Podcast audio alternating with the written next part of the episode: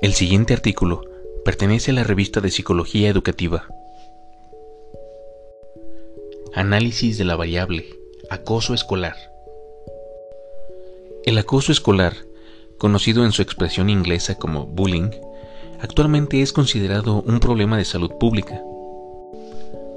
Las primeras investigaciones se iniciaron en la década de los 70 del siglo XX, permitiendo conceptualizarlo como un tipo específico de agresión relacional.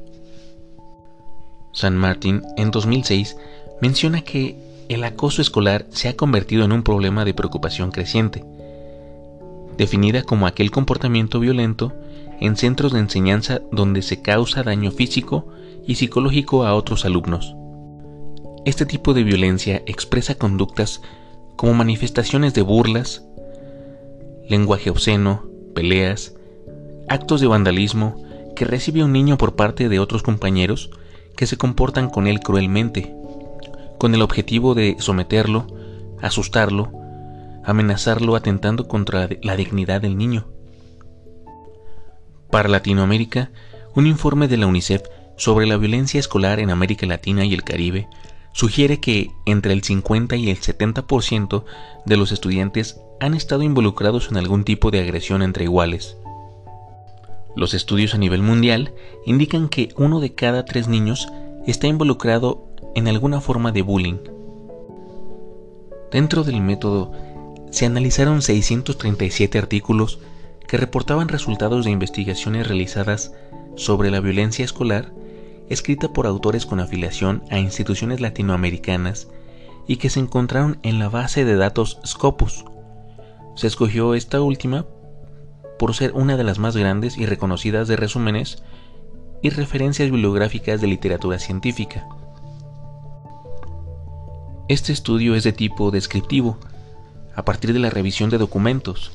Inicialmente se realizó la búsqueda de artículos utilizando las palabras clave como bullying, ciberbullying, intimidación escolar, acoso escolar, ciberacoso, intimidación cibernética, acoso electrónico, intimidación en Internet, acoso en Internet y acoso en línea.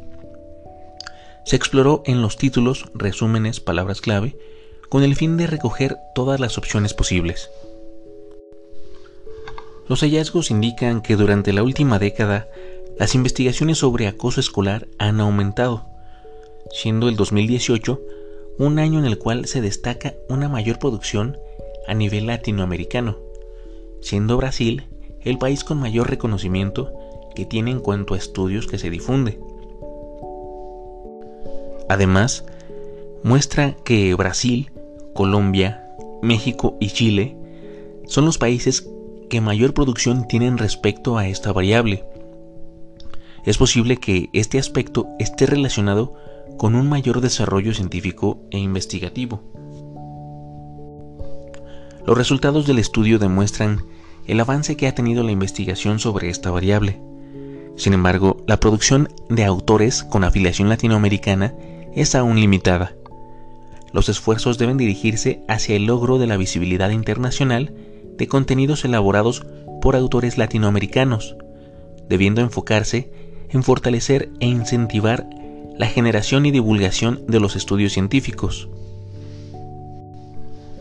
Hay que tener en cuenta, querida audiencia, que este artículo no hace referencia a qué tan qué tan grande es el bullying en cada país, sino más bien este artículo hace referencia a qué tanta investigación le da cada país respecto al tema de bullying.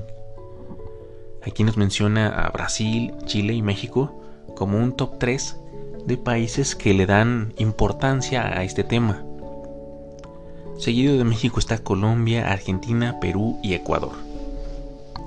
No significa que en estos países no se dé eh, el bullying, sino más bien que en estos países se toma con menos frecuencia el bullying como un caso de estudio.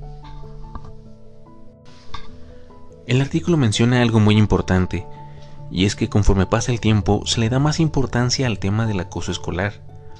Si bien se destaca como tema de estudio, espero en lo personal que como un tema de la vida cotidiana se pueda hablar con el alumnado incentivar algunas pláticas en las escuelas y que los mismos padres de familia inculquen en sus hijos el diálogo para que no sean ni víctimas ni victimarios.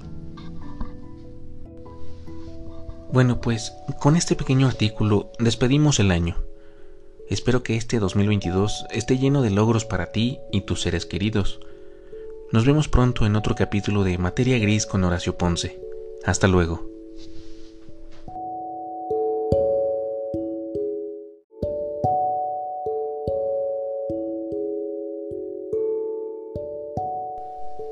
Si te gusta el contenido de estos episodios, por favor suscríbete. Busca el podcast de Materia Gris con Horacio Ponce y juntos aprendamos cosas nuevas. Hasta la próxima.